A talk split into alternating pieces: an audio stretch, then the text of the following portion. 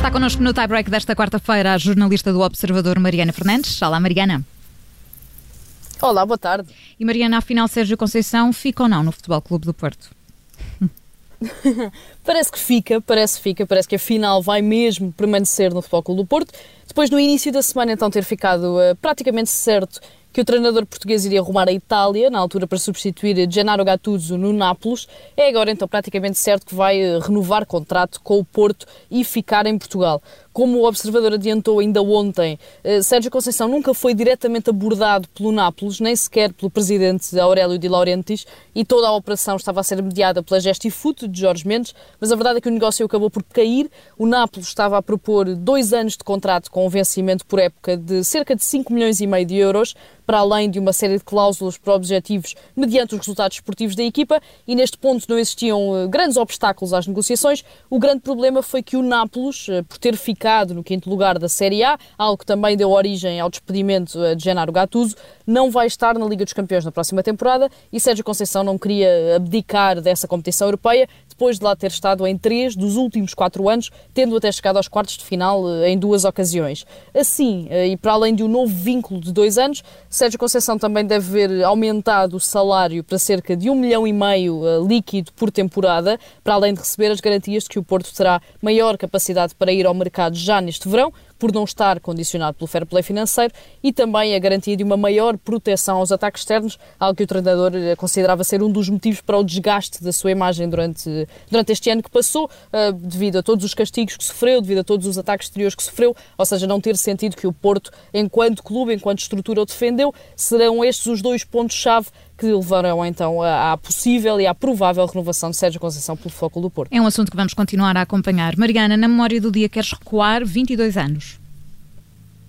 Sim, porque foi há precisamente 22 anos que o Manchester United venceu o Bayern de Munique na final da Liga dos Campeões, foi a 26 de maio de 1999, e esta é uma das finais mais épicas da história da competição europeia. O jogo decorreu em Camp Nou, em Barcelona, e o Bayern começou a ganhar logo muito cedo, com um gol de Basler aos 6 minutos.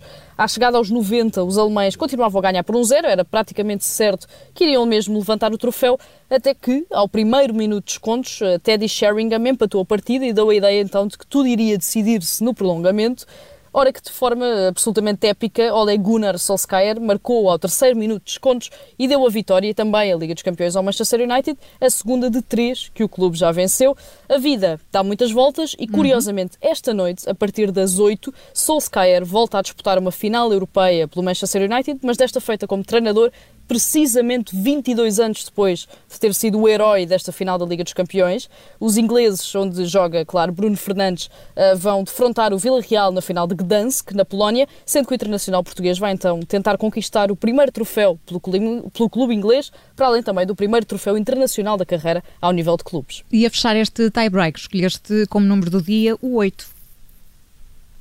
Sim, porque é o atual lugar de João Almeida na classificação geral do Giro. O ciclista português da De Koenig ficou no segundo lugar da 17ª etapa que decorreu durante a tarde de hoje. Ficou a 13 segundos do vencedor Dan Martin, um irlandês, e subiu assim à oitava posição da classificação geral, cimentando um lugar no top 10 que já tinha alcançado na etapa anterior, quando ficou em sexto. Este foi o melhor resultado de João Almeida na atual edição do Giro, recordando então que o ciclista português terminou a edição do ano passado no sexto lugar da geral, depois de várias semanas com a camisola rosa, naquele que eh, não deixou de ser o melhor resultado sempre de um português nesta prova italiana. Esta 17ª etapa de hoje ficou ainda marcada pela queda do camisola rosa, o colombiano Egan Bernal, que caiu a poucos quilómetros da meta, mas que acabou por eh, conseguir resguardar essa liderança da classificação, tendo ainda 2 minutos e 24 segundos de avanço em relação ao segundo, o italiano Damiano Caruso.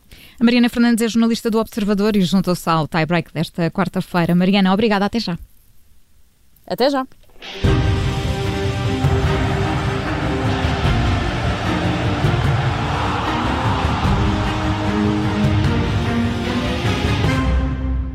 Rádio Observador.